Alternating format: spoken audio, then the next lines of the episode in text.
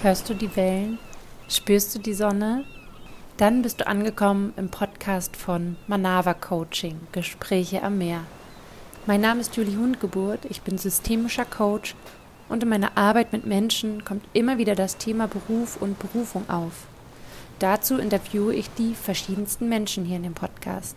Setz dich gern zu uns ans Meer und ich hoffe, du kannst eine Idee oder einen Impuls für dich mitnehmen.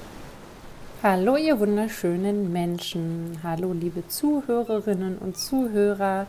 Ich wollte mich einmal ganz herzlich bei euch bedanken, bevor es mit der heutigen Folge losgeht, für eure Unterstützung, euren Support, dass ihr so fleißig in die Folgen reinhört, dass ihr euren Freunden, eurem Umfeld erzählt, dass es den Podcast gibt, dass es hier um Berufsfindung, um den Berufsweg geht, dass aber auch ja immer ein paar weise Worte und ermutigende Worte geteilt werden und dafür wollte ich mich von ganzem Herzen bei euch allen einmal bedanken. Und ich wollte euch auch noch kurz Bescheid geben. Und zwar, wenn ihr auf Apple Podcasts den Podcast sucht, dann könnt ihr sehr gerne eine Bewertung hinterlassen. Das hilft mir sehr in meiner Arbeit, dass der Podcast ja einfach noch größere Wellen schlägt und da könnt ihr sehr gerne auf 5 Sterne klicken und eine kleine Rezension schreiben. Also einfach kurz schreiben, wie hat euch die aktuelle Folge oder eine andere Folge gefallen? Wie gefällt euch der Podcast generell? Ich würde mich super freuen. Und wenn ihr keine Folge verpassen wollt, es kommt ja jeden Freitag eine neue Folge online, dann klickt ihr einfach noch auf das Symbol Abonnieren und dann taucht mein Podcast automatisch jeden Freitag in eurer Mediathek auf. Heute habe ich einen ganz besonderen Gast bei mir und zwar meine wundervolle Schwester Madeline. Hallo mein Schatz, herzlich willkommen beim Podcast Gespräche am Meer. So schön, dass du auch dabei bist. Wie geht's dir? Hallo Juli, erstmal vielen Dank für die Einladung. Ich äh, schwitze schon vor Aufregung, bin total gespannt, was auf mich zukommt. Und ja, mir geht's gut. Ich habe gerade eine Woche Urlaub und kann durchatmen und mich erholen und freue mich sehr, dass es draußen ganz so geschneit hat. Ich finde es auch so schön, oder? Es ist so cool. Ich mag dich einmal ganz kurz den Zuhörern vorstellen. Mhm. Und zwar bist du gelernte Erzieherin und du arbeitest mhm. auch aktuell in dem Beruf. Du bist Mama von einem ganz süßen, wundervollen Mädchen und lebst mit deinem Mann in der Nähe von Berlin. Und du bist auch ein super vielfältiger Mensch. Also allein die Kombination deiner Hobbys. Du nähst ganz schöne Kinderklamotten vor allem, aber ich glaube auch hin und wieder mal Sachen für größere Menschen. Und du bist leidenschaftliche Motocross-Fahrerin. Darauf komme ich immer noch nicht klar als große Schwester, dass du mit so einem Gefährt fährst, mit so einem äh, ja, Riesenrad fährst. Riesenrad, wie das klingt. Wie nennt man das denn? Mit so einer Maschine, mit ja. einer lauten Maschine fährst. 100 Kilogramm Monster. Das ist das richtige Wort. Sehr cool. Und bevor wir uns diese ganzen Bereiche angucken und wie bist du Erzieherin geworden und ähm, stelle ich ja meinen Gästen immer noch eine Frage. Und zwar stell dir vor, wir sitzen jetzt beide zusammen am Meer. Welche drei Dinge hättest du jetzt gerne bei dir? Hm, ich weiß gar nicht unbedingt, ob es drei Dinge wären. Ähm, ich glaube, ich hätte gern, dass der Strand komplett leer ist, dass nur wir zwei dort sind und dass die Sonne dermaßen heiß vom Himmel knallt okay. und wir da einfach in Bikini liegen und da daher brutzeln. Und äh, die dritte Sache wäre, glaube ich, dann einfach eine, eine Limonade oder irgendwas, was jeder von uns gerne trinken möchte. Das wären die drei Sachen. Das klingt ganz, ganz schön. Und ähm, ja, wir sind ja beide so eine Sonnenanbeter. Ja, ne? voll. Nicht genug Sonne. Ja, dann lass uns super gerne direkt ins Thema einspringen. Ähm, ich hatte ja eben schon vorgestellt, dass du oder den Zuhörern erklärt, dass du Erzieherin bist. Erzähl uns ein bisschen von deiner Reise. Wie kam es zu der Entscheidung, Erzieherin zu werden?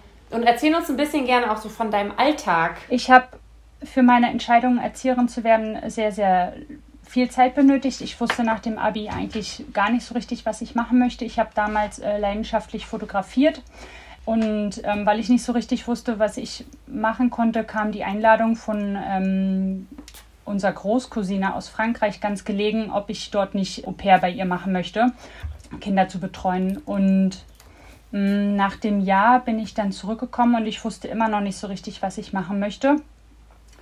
Und habe dann erstmal, ich glaube, unter anderem als Promoterin gearbeitet, über verschiedene Agenturen, ähm, irgendwo mal als Hostess und als ähm, Service-Mitarbeiter gearbeitet. Und hat mich alles nicht so richtig geflasht und dann habe ich unter anderem auch in einer, in einer Kinderarztpraxis ausgeholfen und habe dort mit den Kindern die verschiedenen Untersuchungen gemacht. Also die äh, U8 und die U9 sind ja die Untersuchungen, wo, wo man wirklich mit den Kindern ins Gespräch kommt und bittet sie was zu mhm. malen. Und ähm, ich habe regelmäßig von den Eltern so gutes Feedback bekommen, dass ich irgendwie die Kinder ähm, toll mit, mitnehmen konnte und äh, motivieren konnte und ähm, ich glaube, so langsam hat sich dann angefangen rauszukristallisieren, dass ich einfach mit Kindern gern arbeite. Und äh, zurückblickend habe ich dann auch verstanden, warum, ähm, also ich habe da jetzt einen kleinen Sprung gemacht. Nach dem Au-pair-Jahr bin ich äh, noch mal ein Jahr nach Nordrhein-Westfalen gegangen und habe dort eine äh, private Fotoschule besucht, um mich sozusagen auf ein Fotostudium vorzubereiten, weil ich dachte, ich würde sozusagen dann Fotodesign studieren und habe in diesem Jahr sozusagen mit meiner Nachbarin, die damals, glaube ich, elf oder zwölf Jahre alt war, regelmäßig ich glaube, die war sogar noch jünger, acht Jahre. Auf jeden Fall war sie äh, sehr jung und ich habe regelmäßig mit ihr gespielt und wir haben zweimal in dem Jahr eine, einen Abend veranstaltet äh, mit ihren Freundinnen, wo ich sozusagen auf die Kinder dann aufgepasst habe. Und da habe ich dann schon langsam gemerkt, okay, also irgendwas mit Kindern ähm, könnte es werden, weil dieses Fotostudium hat sich innerhalb ähm, also nach drei Monaten in der Fotoschule wusste ich sozusagen, mhm. dass es nicht das ist, was ich machen wollte. Mhm. Aber ich kam aus diesem Schulvertrag nicht raus und habe quasi dieses Jahr zu Ende ähm, geführt. Habe mich dann auch an Unis beworben und an Fotoausbildungsschulen sozusagen. Und dann bin ich wieder zurück nach Berlin, genau, und habe dann in der Praxis gearbeitet und habe dann festgestellt, okay, also das muss irgendwas mit Kindern sein. Dann hatte ich die Idee, zwischen Arzthelferin und Erzieherin ähm, mhm. zu werden und habe mich dann quasi für die Erzieherausbildung, die schulische Variante entschieden und habe dann sozusagen, genau, dort äh, Erzieher sein gelernt. ja, kann ich dazu genau ähm, was einhaken? Das mit der Arzthelferin, das hatte ich gar nicht auf dem Schirm.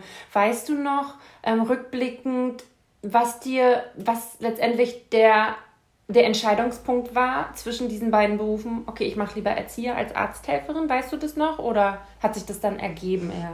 Ich glaube, das war mir ein Ausschlusskriterium, weil ähm, mhm. ich die, die Ärztin in der Praxis kannte und ich äh, dachte, ich will nicht unbedingt bei ihr lernen, weil einfach der Kontakt, der private Kontakt zu eng war. Also zu Hättest ja natürlich ist, auch woanders lernen können. Ja, und dann, ich weiß nicht, irgendwie ist dann die Entscheidung aus, auf die Erzieherausbildung gefallen. Ich glaube, weil auch ja. gleich im, im, in Berlin mehrere Schulen es natürlich gibt und genau, ja. Hm. Spannend. Und lass uns erstmal, also ich habe schon wieder so tausend Fragen. ähm, bevor wir auch nochmal zurückgehen zu deinem Auslandsjahr und auch zur Fotografie, lass uns mhm. gerne nochmal so ein bisschen über das Jetzt reden. Mhm. Du bist jetzt Erzieherin, du hast ja auch ähm, einen Kita-Wechsel erlebt. Magst du uns da so ein bisschen erzählen? So, was ist das, was dich fasziniert an dem Erziehersein? Ich glaube, es gibt auch immer wieder mal Phasen, wo ich aus den Augen verliere, warum ich diesen Job ähm, ergriffen habe. Hm. Wenn ich in der Kita bin, es ist quasi wie ein, wie ein zweites Zuhause. Ich verbringe dort sehr viel Zeit, die Kinder verbringen dort sehr viel Zeit und man wächst zusammen. Und was ich an dem Beruf so toll finde, ist, die Kinder nicht zu erziehen, sondern zu begleiten. Es sind ja nicht unsere Kinder. Das heißt, mhm. es hm. liegt ja nicht in meinem Ermessen, ähm, zu sagen, in welche Richtung sich das Kind entwickelt. Also mhm. nicht, dass die Eltern die Erlaubnis so. Ne? Ähm, aber ich finde generell dieses, ein, einen Menschen zu begleiten und zu gucken, wie entwickelt er sich und immer für ihn da zu sein, finde ich, ist ein äh, wundervoller Aspekt. Mhm.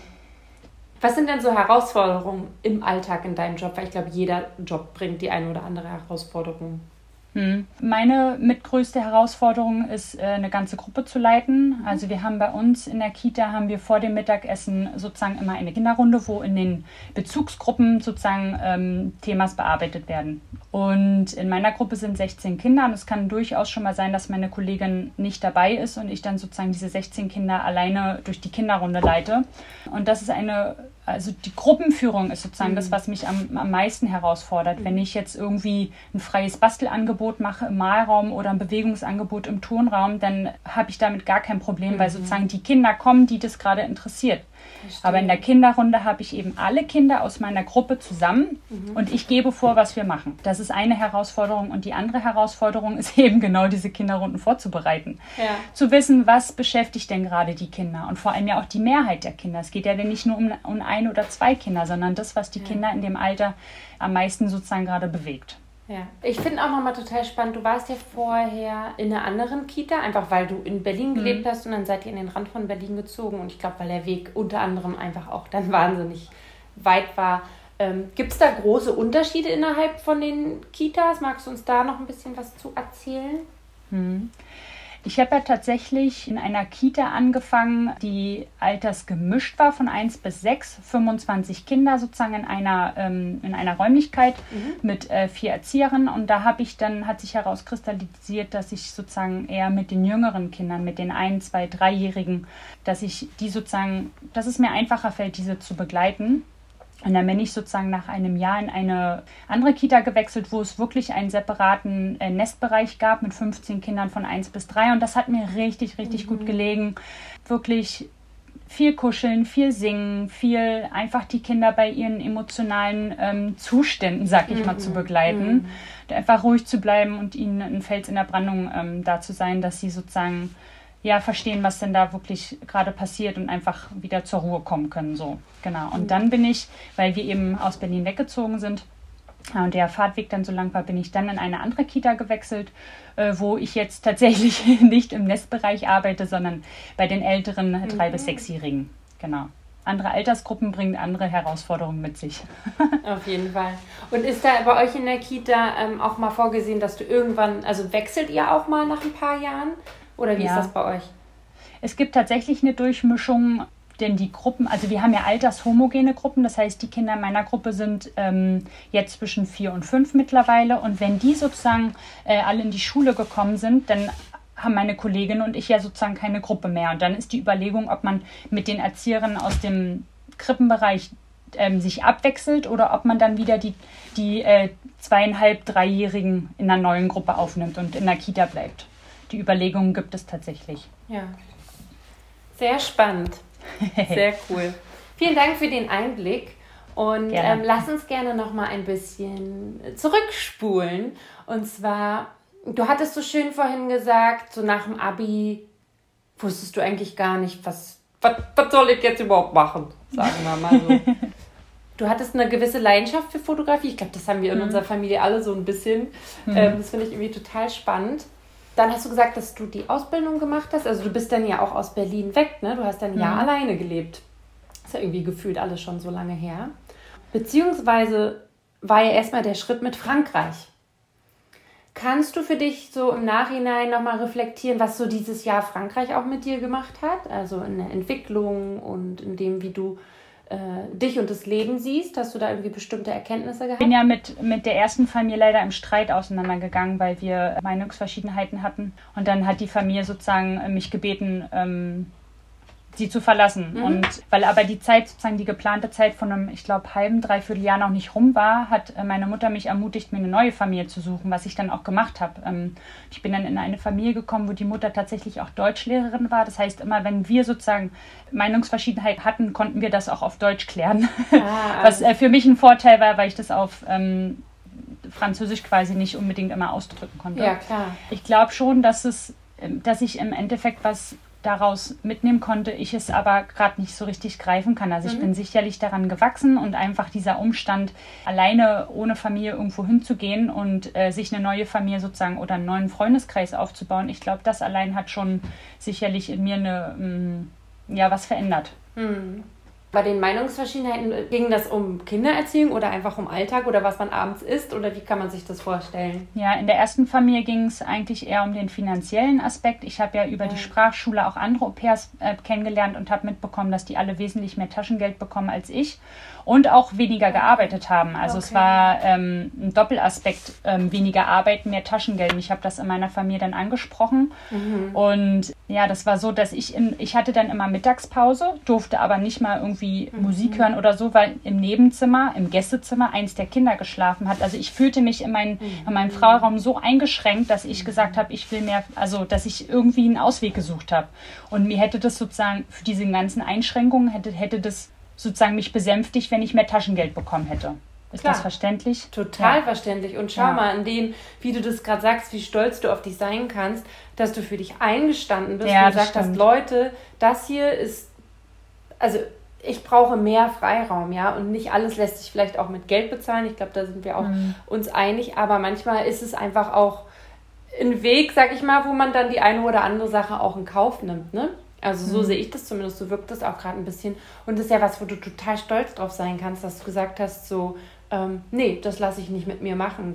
Und das mit so jungen Jahren. Also ich meine, wie alt warst du da? 19, 20, 21? Ja, 21, glaube ich, eher, ja. Und dann auch in Kauf zu nehmen, dass dann äh, das so ausgeht, dass die dann noch sagen, so du Madeline, äh, das passt dann nicht mehr miteinander. Also da mhm. kannst du total stolz drauf sein. Und was machen deine Französischkenntnisse heute, nach so vielen Jahren?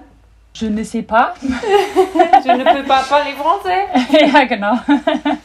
Ähm, also ich denke, ich kann schon noch kurze Nachrichten schreiben und ich würde auch was verstehen, aber so richtig fließend ist es natürlich nicht mehr. ja, und nochmal ganz kurz zu, der, ähm, zur, zu Frankreich an sich. Ja. Ähm, war das, dass du nach Frankreich gegangen bist, einfach weil es auf der Hand lag, dass wir die, ja, dass es ein Teil unserer Familie war? Ähm, oder hättest du ein, wärst du auch gerne in ein anderes Land gegangen? In einer Sprache. Ich habe ja tatsächlich ein paar Jahre zuvor, habe ich ja meine Sommerferien in Frankreich verbracht. Da ist ja genau Unsere Großcousine, bei der ich mhm. ja letztendlich auch als Au pair war, die hat sozusagen verschiedene Freunde akquiriert, bei denen ich sozusagen insgesamt sechs Wochen Sommerferien verbringen konnte, mhm. weil ich mhm. damals echt Probleme in Französisch hatte. Und ich habe in diesen sechs Wochen einfach diese Sprache so lieben gelernt, dass ich mich sehr gefreut habe, dass sie mich nach dem Abitur gefragt hat, ob ich zu ihr nach Frankreich ziehen möchte für ein, weiß nicht, halbes, dreiviertel Jahr. Um, ähm, genau. Und letztendlich ist es ja durch die zweite Familie, wo ich hier dann nochmal ein Jahr war, war es so, sogar, glaube ich, ähm, insgesamt dann 14 Monate. Ich weiß nicht, ob das jetzt rechnerisch alles zusammenpasst, mhm. aber ich war dann letztendlich über ein Jahr in Frankreich und das hat mich sehr gefreut. Das war jetzt auch nochmal, finde ich, eine richtig interessante Erkenntnis, dass du sagst, in der Schulzeit ist mir Französisch total schwer gefallen. Hm. Dann hatten wir einen Kontakt aus der Familie, der in Frankreich lebt, wo du die Ferien mal ausprobieren konntest ja. und dir dann noch angeboten wurde, wirklich zu kommen, eine längere Zeit die Sprache zu erlernen. Mega cooler Weg. Hatte ich auch so gar nicht mehr auf dem Schirm. Hm. Aber genug von Frankreich. Lass uns ein bisschen wieder zurück ins Hier und Jetzt kommen. Und ich würde super gerne ein paar Minuten noch mit dir über deine Hobbys sprechen. Oh. Ähm, genau, du nähst wirklich, das muss ich nochmal sagen. Also wir haben hier auch einige Sachen zu Hause. Ganz, ganz schöne Kindersachen. Ich weiß, du sagst selber immer so, ach, das ist total einfach. Aber für jemanden wie mich, der das einfach nicht macht und nicht kann, somit natürlich auch. Ich finde es immer wieder beeindruckend. Und wie kam es dazu, weil du hast nicht schon deine ganze äh, Jugend genäht, wie kam es dazu, auf einmal Kindersachen zu nähen oder eine Leidenschaft fürs Nähen zu entwickeln? Das war tatsächlich auch ein schleichender Prozess über mehrere Jahre, muss mhm. ich gestehen. Ich glaube, mein allererster Nähkontakt war über meinen damaligen ersten Freund. Seine Mutter hat, glaube ich, mit der Nähmaschine genäht. Und da mhm. habe ich interessiert zugeguckt. Ich war damals, glaube ich, 15 oder 16 und ähm, sie hat mir dann angeboten, äh, was Einfaches, also mir zu helfen an der Nähmaschine, was Einfaches zu nähen. Und äh, dann haben wir damals so ein einfaches Herz zum Ausstopfen ähm, genäht. Genau. Und dann ich weiß gar nicht mehr genau, wie es weiterging, aber ich habe noch ein Foto tatsächlich, wo ich dir zum Geburtstag mal ein T-Shirt mhm. ähm, genäht habe. Also ich habe nicht das T-Shirt genäht, ich habe das T-Shirt mhm. gekauft mhm. und habe dann etwas drauf genäht sozusagen. Ich glaube, das waren Sterne oder... Ähm, ich weiß, ich habe wirklich vor ein paar Tagen bei meinem Instagram-Account ein bisschen aufgeräumt und da war dieses blaue T-Shirt, also wirklich so ja, schlumpfblau genau. mit weißen Sternen an der, also weiter unten und ein bisschen an der Schulter. Und ich habe das so gefeiert damals noch, das weiß ich noch. ja, genau so ging das dann los. Und dann habe ich tatsächlich, ähm, ich glaube, Mama hatte dann irgendwo auf dem Dachboden eine Nähmaschine, eine, eine mhm. alte, die ist mittlerweile auch, glaube ich, schon 15 Jahre alt. Und da habe ich dann angefangen, Kinder-T-Shirts zu kaufen und dann Schmetterlinge und Blumen und sowas mhm. drauf zu applizieren, sozusagen, also die Sachen da drauf zu nähen. Und dann in der ersten Kita, wo ich angefangen habe zu arbeiten als Erzieherin, da kam ich mit einer Mutter ins Gespräch, die sozusagen die Anziehsachen für ihr Kind selber genäht hat. Und sie hat mir dann ein Schnittmuster okay. mitgebracht und meinte, hier Madeline, probier das auf jeden Fall mal aus. Und dann saß ich davor und ich dachte so, äh, what? Wie soll das jetzt gehen, wenn man so eine Pumphose näht und die Pumphose also einfach viel größer ist als das Bündchen und dann musst du lernen, dieses Bündchen so weit zu dehnen, dass du mhm. alles ranstecken kannst. Und ähm, ich glaube, ich habe da von Anfang an doch eine relativ gute Fingerfertigkeit gehabt und habe mich einfach getraut, es zu machen. Und äh, jetzt ist es so weit, dass ich, äh, hier liegt gerade das Faschingskostüm für meine Schwester, äh, für meine Schwester, für meine für Tochter. für meine Tochter, die als Regenbogenfisch gehen wird, wo ich auf ein Kleid, was ich selber genäht habe, jetzt lauter Fischschuppen drauf nähe. Genau. Wahnsinn. Musst du mir nachher mal zeigen, bin ich ganz neugierig. Dann gibt es ja noch ein Hobby, hm. was ja wirklich, also wenn man dich sieht und kennt, du bist ja eine zierliche Frau, ganz positiv gemeint. Und dann stehen ja diese riesen Maschinen in eurem Garten und diese riesen Helme. Was genau machst du da und ähm, wie bist du dazu gekommen? Ein kleiner Rückblick. Ich kann mich erinnern, wenn wir im Skiurlaub waren, dass mhm. die in den Bergen oft äh, so KTM-Motocross-Maschinen äh, an den Häusern stehen hatten. Und ich habe damals immer schon gesagt, so, oh, voll cool und so. Und dann war ich äh, tatsächlich ja auch noch mal zwei Monate in Amerika zum Austausch und dort durfte ich das erste Mal Nein, der Gastbruder hat es mir angeboten, aber ich glaube, dazu ist es nie gekommen. Er hat gesagt, ich darf mal mit der Motocross-Maschine fahren und mhm. ähm, es hat dann aber leider nicht geklappt. Und als ich jetzt mit meinem ähm, jetzigen Mann damals zusammengekommen bin, hat er mich irgendwann mal gefragt, was er da, was ich davon halten würde, wenn äh, wir Motocross fahren lernen und ich nur so, ja, auf jeden Fall. Ein cool. Kindheitstraum geht in Erfüllung. Mega. Und dann haben wir uns zusammen eine Maschine gekauft, eine 250er sozusagen vom Hubraum her, also mittelgroß, mhm. und haben uns dann aber abgewechselt. Und ähm, Genau, so ist es dazu gekommen. Und es, äh, ich habe dann, nachdem ich ein Jahr, glaube ich, gefahren bin, habe ich tatsächlich auch an der Landesmeisterschaft teilgenommen. Und allein dieses ganze Wettbewerb, dieses ähm, am Wochenende treffen sich so und so viele Motorradfahrer im Fahrerlager von einer Motocross-Strecke und dann stehen wir alle zusammen am Start und bei fünf fällt diese Flagge und auf einmal geben alle Gas. Das ist so ein mega Gefühl und ich kann nur sagen, dieses Motocross hätte ich nie für möglich gehalten, aber das hat auch, glaube ich, einfach mein, mein Wollen, mein. Das geht halt nicht. Wenn man da Gummiarme hat, kann man einfach das Moped nicht aufheben. Das geht nicht. Du musst einfach da in deine Spannung, in deine ja. Stärke kommen, um diesen Lenker festzuhalten. Ich bin, ja. ich merke gerade, ich bin so fast, also ich mhm. habe zwischenzeitlich gedacht, ich möchte nicht mehr fahren, weil meine Tochter auf die Welt kam, mhm. aber ich habe jetzt wieder Blut geleckt. Ich will auf jeden Fall wieder auf die zwei Räder. Wow, so cool. Ich weiß gar nicht, ob ich dich mal richtig hab fahren sehen. Also ich hoffe, dass es dieses Jahr mit Corona und allem, dass es im Sommer auf jeden Fall möglich ist. Und dann kommen wir mal wieder wie vier zu eurer staubigen und dreckigen ähm, Rennstrecke und dann will ich auf jeden Fall in erster Reihe stehen und jubeln und ähm, ja. ja. mega cool.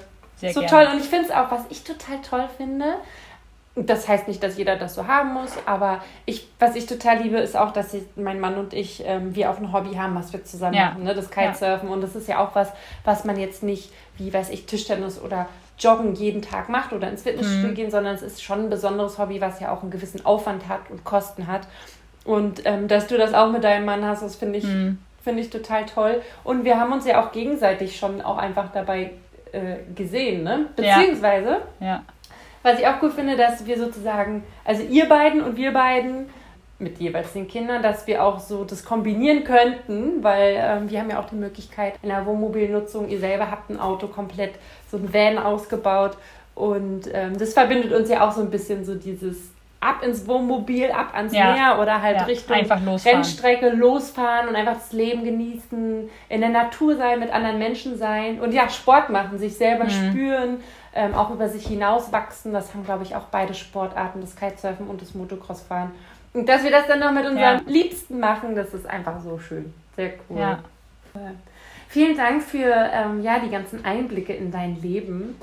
Und wir kommen jetzt langsam schon zum Ende. Ja. Und ja, ich würde gerne noch, ähm, wenn du magst und wenn dir was einfällt, ähm, gucken, wenn du so die letzten Jahre zurückblickst, so die letzten 10, 15 Jahre, gibt es irgendwas, was du gerne noch teilen möchtest? Ähm, ein Gedanke, der dir irgendwie vielleicht immer wieder geholfen hat, deinen Weg zu finden oder auch mal in Zeiten, wo etwas nicht so lief, zu sagen, okay, es geht weiter. Mm, oder irgendein Learning, was du mitteilen möchtest oder einfach irgendein, irgendeine schöne Botschaft noch mit uns teilen möchtest? Mm. Ich glaube, da habe ich verschiedene Aspekte. Ähm, der eine ist, da musste ich gerade dran denken, dass ähm, ich vor einigen Jahren eine Entwicklungs, nennt sich das Entwicklungstherapie ähm, gemacht habe über einen längeren Zeitraum. Und ich glaube, ich möchte den Leuten gerne mitgeben, wenn sie das Gefühl haben, dass sie selber nicht weiterkommen, dass es keine Schwierigkeiten und keine Probleme mit sich bringt, wenn man sich Hilfe sucht. Mhm. Ganz im Gegenteil, ihr könnt davon profitieren, wenn ihr das zulasst, wenn ihr euch ähm, Hilfe sucht. Es ist für euch. Es war ja. für mich, diese Zeit zu machen. Und auch mhm. wenn man mhm. manchmal ähm, oder wenn ich manchmal nicht gesehen habe, was sich entwickelt, ich habe in der Zeit unwahrscheinlich viel äh, an, ähm, wie sagt man, Kompetenzen ähm, mhm. dazu gewonnen. Ich fand das ein total schönes Wort, was du jetzt gerade gesagt hast. Ähm, auch die Ermutigung zu sagen, so, wir müssen nicht alles allein schaffen. Ja, und, genau. Magst du ganz kurz zum Schluss noch erzählen, weil ich, ähm, es war ja eine, finde ich, eine besondere Art auch der Therapieform, die du gemacht mhm. hast. Wie, wie hieß das genau? Äh, magst du das ganz kurz noch erzählen, weil ich finde es voll special. Ich glaube, es, kennen viele gar nicht. Darf ich jetzt an dieser Stelle hier Werbung machen? Auf jeden Fall. okay. ähm, die, ähm, ich weiß gar nicht, ob das Therapie heißt oder ob man es Entwickl Entwicklungsbegleitung mhm. nennt. Auf jeden ja. Fall ähm, heißt es Arbeit am Tonfeld. Mhm. Du hast quasi ähm, einen Holzkasten vor dir, ähm, ich weiß nicht, so vielleicht fünf mhm. Zentimeter tief, der mit mhm. wirklich diesem Ton gefüllt ist, aus dem man Tassen äh, oder Vasen basteln mhm. kann. Mhm. Und bei Erwachsenen läuft es so ab, dass wir die Augen schließen weil nämlich sonst unser Gehirn einfach äh, zu viel steuert, was wir da jetzt bauen oder machen. Und es geht gar nicht darum, ob man da jetzt eine Kugel draus formt oder ob man da eine Vase bastelt, sondern es geht einfach darum, dass der Körper übernimmt und sozusagen über die Bewegung, äh, ob du ganz steif arbeitest oder ob du dir noch ein bisschen Wasser mit reinkippst oder ob du deine Hände darunter sozusagen zukleisterst und darauf rumdrückst. Mhm. Es geht einfach darum, dass wir sozusagen in uns wiederkommen, in unseren Körper, dass wir mhm. wieder präsent und anwesend sind.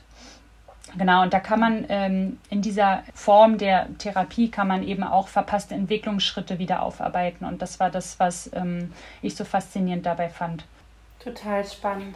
Ich hatte das auch, ähm, glaube ich, zu ein, zwei Sitzungen mal ausprobiert, aber für mich und das finde ich gerade auch einen interessanten Punkt. Meins war es überhaupt nicht. Und mhm. ich meine, es gibt so viele Arten auch da draußen von Therapie oder Begleitung oder mhm. auch Coachings. Ne? Allein wie viele mhm. Coaches es gibt zu welchen Themen und welche Art und Weisen und Hypnose und Theta Healing und Human Design, was es auch alles Neues gibt. Ähm, es gibt so viele Art und Weisen mit seiner ja, Vergangenheit Frieden, in Frieden zu kommen und auch zu gucken, so wo will ich eigentlich hin, ähm, welche Schritte muss ich tun. Und ich glaube, das ist auch cool, wenn man sich ein bisschen auf die Suche macht und wie gesagt auch ausprobiert. Ne? Ich habe es ausprobiert, für ja. mich war es aus verschiedenen Gründen, auf die ich jetzt nicht eingehen will, nicht das Richtige. Und es ist so schön zu sehen, dass du sagst, so, dir hat es geholfen, dich hat es nach vorne gebracht. Ja. ja. Sehr schön. Ja, vielen genau. Dank auch dafür den sehr privaten Einblick ähm, in dein Leben. Und ja, die Sonne ist jetzt hinter der Wolke verschwunden und uns wird es langsam ein bisschen kühl. Unsere Limonaden sind ausgetrunken. Wir haben einen Zuckerschock. Wobei, nein, wir haben natürlich zuckerfreie Limonaden gehabt. und langsam füllt sich der Strand mit oh. so vielen Menschen. Von daher ist unser wundervolles Gespräch hm. jetzt zu Ende. Und ich danke dir für deine Zeit, meine Liebe. Ich wünsche eine ganz schöne Zeit und wir hören und sehen uns ganz bald. Ja, vielen Dank, Juli, für die Einladung. Alles Gute. Tschüss. Tschüss.